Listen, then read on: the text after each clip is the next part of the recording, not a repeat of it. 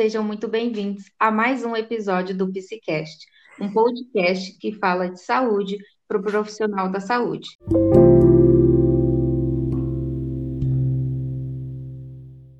Meu nome é Carolina.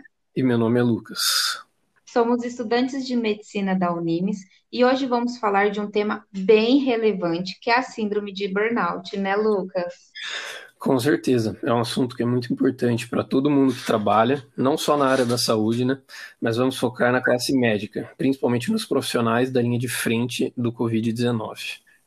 Bom, para isso, a gente chamou hoje a doutora Maria Fernanda, renomada psiquiatra, para falar um pouco da síndrome. Tudo bem, doutora? Oi, Carol. Oi, Lucas. Olá, ouvintes. Tudo certo? É um prazer estar aqui. Agradeço muito o convite. Realmente, a síndrome de burnout vem sendo um tema bem relevante nessa pandemia e achei bem legal vocês abordarem ele num podcast de um jeito bem descontraído e acessível. Imagina, o prazer é todo nosso. Então, para a gente começar, você poderia reforçar para a gente o que é o burnout? Claro, Lucas, vamos lá. Então, a síndrome de burnout nada mais é que um esgotamento no âmbito laboral, ou seja, no trabalho, que resulta em sobrecarga física e emocional.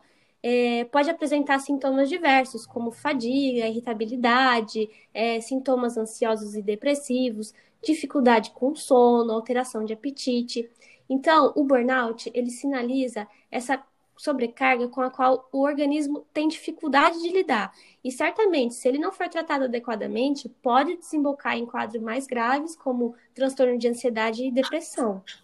E, doutora, agora que a gente está em pandemia, né, por conta do coronavírus, quais são os aspectos que mais mudaram na rotina do médico para que tornasse o trabalho ainda mais estressante? Então, Carol, como a gente sabe, os médicos normalmente já possuem uma carga de trabalho maior, né? Através de plantões de 12, 24 ou 36 horas. É, mas diante da pandemia, isso ficou ainda mais exaustivo, por conta que teve alterações no modelo do trabalho. Aumentou também a preocupação é, pela falta de equipamentos necessários, tanto de EPIs é, quanto de re, é, respiradores para os pacientes, né? Além disso, o médico ele tem um risco maior de contrair a doença porque ele fica mais exposto, e isso também gera o medo dele levar o Covid para casa para seus familiares ou conhecidos. É, então, além dessa preocupação, ele tem a preocupação consigo mesmo.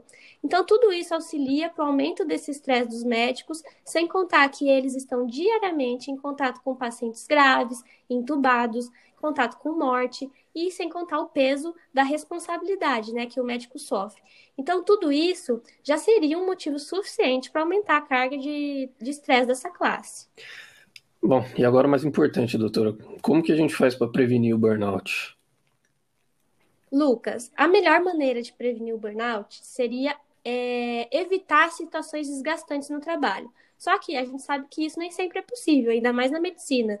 Isso associado a práticas de atividades é, que diminuem o estresse, é, lembrando que o desenvolvimento da síndrome é, é, relacionado com esgotamento físico e mental, como já disse, é, são condutas fundamentais. Então, condutas mais saudáveis contribuem para evitar a progressão desse distúrbio. Nesse, nesse sentido, vale atividades físicas, como fazer caminhada, academia, algum esporte que goste, atividades de lazer, principalmente aquelas que não são competitivas, conversar com pessoas que gostam, amigos, familiares, até mesmo fazer terapia. Evitar contato com pessoas e ambientes negativos que causem mal-estar.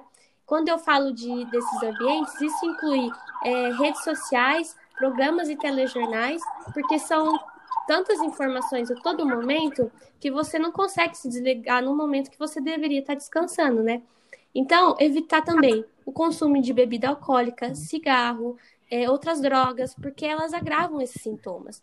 É, sem contar do, nos estimulantes, principalmente o café. A gente sabe que os médicos são grandes consumidores de café, né? Então, é bom evitar. É, planejar suas horas de trabalho, saber diferenciar a hora de trabalhar e a de não trabalhar, porque é bem comum que a gente leve o trabalho para casa e isso pode estressar ainda mais. Existem algumas técnicas que ajudam nisso tudo, reduzindo os níveis de estresse, como o mindfulness, que é uma espécie de meditação, e a respiração diafragmática também. É bem bacana colocar isso em prática. E principalmente, gente, descansar. Descanse, durma bem à noite, durme é, pelo menos 8 horas por dia, quando possível. Evita ficar na frente de tela 30 minutos antes de deitar, tomar estimulante à noite, evitar comer em cima na, da hora de dormir. Todas aquelas abordagens que a gente já conhece, para que a gente tenha uma boa noite de sono. A chave do sucesso aqui pode até parecer clichê, né? Mas é manter o equilíbrio entre o trabalho, o lazer, a vida social, a família, as atividades físicas e o descanso.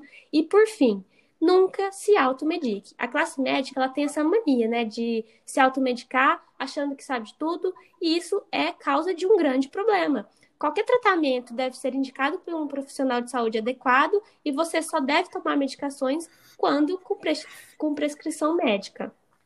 Certo. Doutora, sem contar que o médico, mesmo saindo do trabalho, ele continua atuando, né? Porque a situação que a gente passa hoje, atual, ela é muito preocupante para todos. Então, tanto família, amigo ou a própria população em geral vai estar sempre perguntando, né, sobre o Covid, sobre a situação do hospital e tudo mais. Com certeza, Carol. O médico, ele vai ser parado por alguém na fila da padaria, do banco, no supermercado. Isso é muito comum. As pessoas, como você disse, elas têm curiosidade e preocupações. Então, é, ele tem que estar com o psicológico bem equilibrado para lidar com essas abordagens no dia a dia. Não dá para ele sair tratando mal, é, respondendo rispidamente às pessoas. É, e por isso é importante trabalhar essa questão do estresse no médico, né? Bom, e doutora, como que seria essa técnica de mindfulness que você comentou? O mindfulness, o mindfulness é, nada mais é que uma prática de meditação que ajuda a avaliar os sintomas do estresse, é, aumenta a concentração e melhora a performance, inclusive no, no trabalho, né? Então, ela ajuda a atingir um estado de foco profundo, focando no presente. Com isso, é possível evitar problemas de perda de foco, procrastinação e redução, redução de desempenho. Ela também é uma boa aliada na redução do estresse, ansiedade e de emoções negativas também. Bom, e hoje em dia existe até aplicativo para ajudar nesse mindfulness, né? Sim, tem aquele Calm, Meditopia, o Headspace. Eles reúnem exercícios que ajudam na concentração e no alívio do estresse. E melhor que você pode ter eles na palma da sua mão pelo celular, né? Então, sempre que você tiver um tempo, você pode praticar. Bom, doutora, a gente está finalizando, mas eu tenho a última pergunta. O que eu queria faz, falar e perguntar é em relação ao papel que a instituição hospitalar tem na prevenção dessa síndrome nos profissionais que ali trabalham. Olha, Carol, essa é uma abordagem bem interessante, porque toca num ponto fundamental. Os hospitais, eles devem adotar nesse momento algumas estratégias para que seus profissionais lidem melhor com essas situações, com esses estressores. É aquele negócio. Se o médico se um membro da equipe é, não está bem, a equipe toda sofre. E a gente sabe que a medicina exige um bom trabalho em equipe. Então, a gente deve cuidar de cada integrante. A gestão hospitalar tem que se comunicar com os profissionais da linha de frente, sempre garantindo um bom ambiente de trabalho, com proteção através dos EPIs e boa higiene. É fundamental também que tenha rodízios entre os trabalhadores e suporte psicológico quando necessário. Essas medidas que com certeza fortalecem a resiliência do profissional para que ele passe por essa fase complicada, é, vão ajudar é, que ele lide com isso de um jeito mais tranquilo, se sentindo sempre amparado pelos seus superiores. E fora que isso aumenta até a produtividade e qualidade do atendimento, né, doutora? Sem dúvida. É, e diminui também a ocorrência de erros no atendimento e no diagnóstico. Bom, excelente, doutora. Gostaríamos de agradecer novamente por ter aceitado o nosso convite e é sempre um prazer recebê-la aqui. Eu que agradeço, gente. Estou sempre à disposição. Agradeço também aos ouvintes e até uma próxima vez. Bom, caros ouvintes, chegamos ao fim de mais um PCCast. Espero que tenham gostado e que estejam mais cientes em relação à síndrome de burnout, essa síndrome tão importante nos dias de hoje.